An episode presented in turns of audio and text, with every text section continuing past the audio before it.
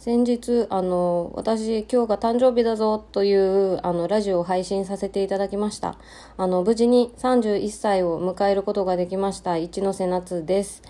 えっと、先日、あの、そのラジオ配信をね、したところ、まあ、いろんな方からリアクションをすごいいっぱいいただいて、で、メッセージをくれた人もいて、で、その中にね、あの、ギフトを、あの、送ってくれた人がいるんですね。あの、ただちょっと匿名さんだったので、どなたがくれたのかわからないんですけど、リスナーさんなのかな？よくわかんないんですけど、あの、まだちょっとね、あの、どなたかわからないので、直接お礼が言えてないんですが、この場を借りて、あの、本当に、本当にありがとうございました。すごいなんか私にとって初めてのギフトだったので、すごく励みになったし、これからもラジオ配信をちょっと楽しく続けていけたらなという気持ちになれたので、本当に心から感謝しています。ありがとうございました。素敵な誕生日プレゼントになりました。あの、できればね、あの、私がプレゼントしたよみたいなのを名乗りを上げてくれたら本当に本当にあの、個別で感謝の気持ちを伝えようと思っているので、あの、そういう、なんだろう、私があげましたよっていうのを申告してくれるのであれば、あの、していただけると助かります。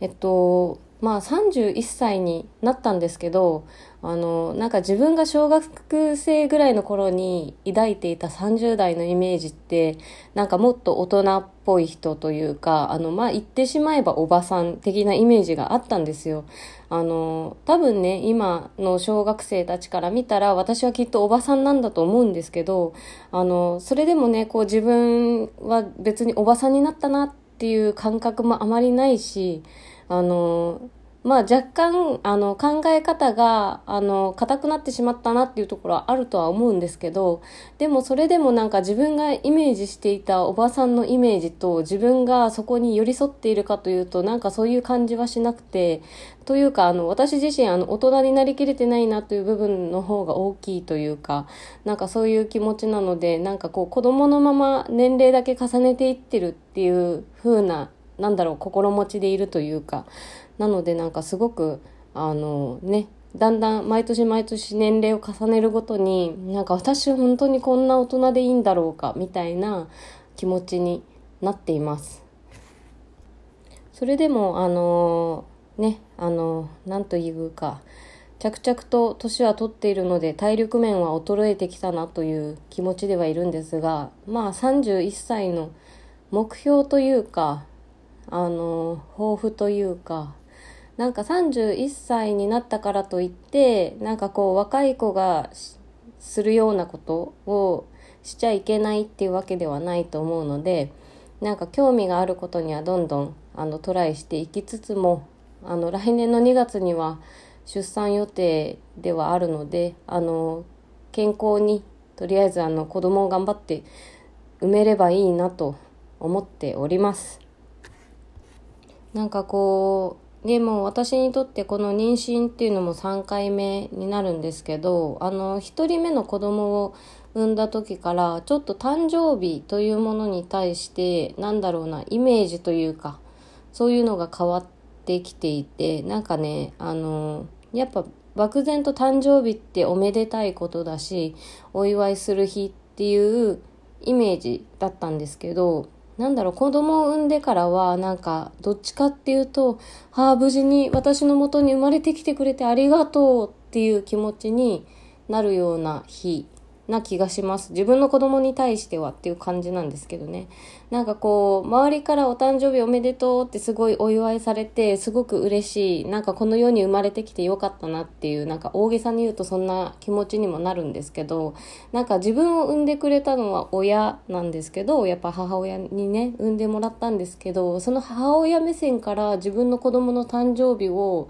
なんだろう、思い出すと、なんだろうな、こう、自分の子供の誕生日って、もうなんだろう、本当に生まれてきてくれてありがとう。なんか、おめでとうっていうよりもありがとうの気持ちが強いっていう感じのイメージになってきて、なんかちょっと、あの、不思議な感覚というか、そんな気がしますね。で、なんかあの、私、やっぱこう、ちっちゃい頃から、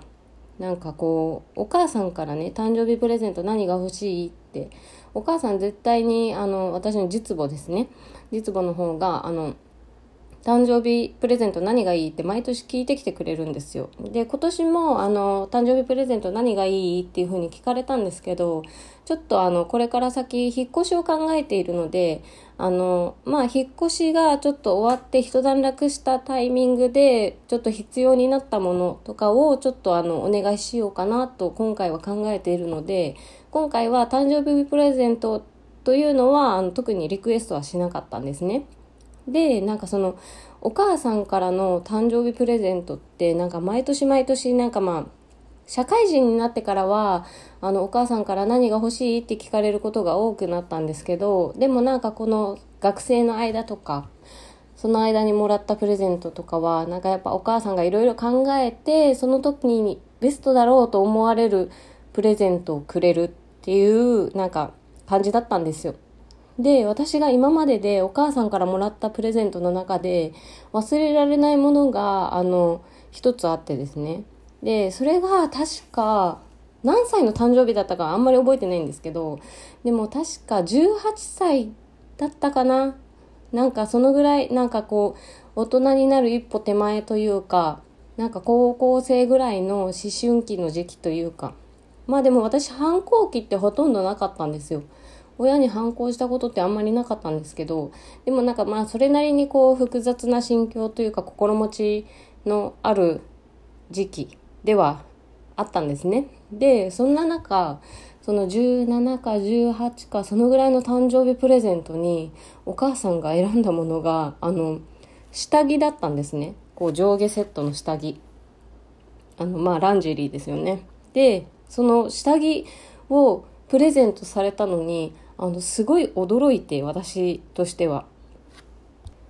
だってまさかこう誕生日プレゼントに下着をもらうなんて考えもしないじゃないですか。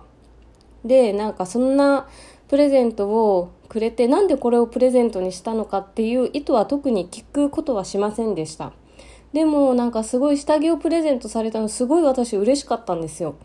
すごい嬉しかったっていうのは覚えてるんですね。で、その下着をプレゼントしてもらって、なんだろうな、ななんかこう、大人の階段を一歩登れた気持ちになれたというか、なんかこう、やっぱ、女性から女性に対してのプレゼントに下着を選ぶっていうそのセンスにちょっと脱帽したというかなんかすごいなんか娘に下着をプレゼントしてあげるっていう発想がすごいなと思って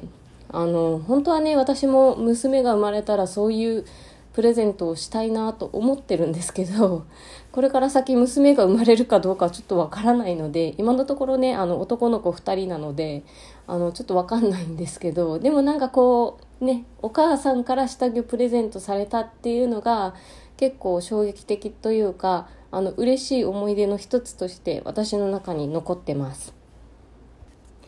まあこう今までもらってきたプレゼントの中であのこれ別にいらなかったなって思うプレゼント別にないんですけど嫌な思い出のプレゼントとかも全くないしあのそんな中でもねなんかやっぱりこう下着をプレゼントしてもらったお母さんから下着をプレゼントしてもらったっていうのがすごく嬉しかったしすごく印象に残ってる思い出のプレゼントの一つです。で今回のプレゼント今回この31歳になってからのプレゼントなんですけどこれあの旦那からあのモロッカンオイルっていうヘアケア用品まあ洗い流さないトリートメントみたいな感じのヘアオイルとあとビースターズっていうあの漫画をねあのコミックをあのいただいたんです。1から5巻まで。でいただいてずっともうここ最近読み進めてるんですけどこのビースターズが私があまりにも面白い面白いって言って読んでるんで、それまで全く興味を示さなかった旦那が、こうスッと一巻に手を伸ばし始めたんですよ。で、スッと一巻に手を伸ばし始めて、ああ、これダメなやつ。もう続きが気になって仕方ないやつ。みたいな感じで言い始めて、それからちょっと旦那もハマってしまい、1から5巻までじゃ全然足りないって言い始めて、今ビースターズ確か20巻まで出てるんだったかなそのぐらい出てるんですけど、もう旦那がね、もうね、近くの書店に行って6から10巻までの、また5冊をね、この間買ってきたんですよ。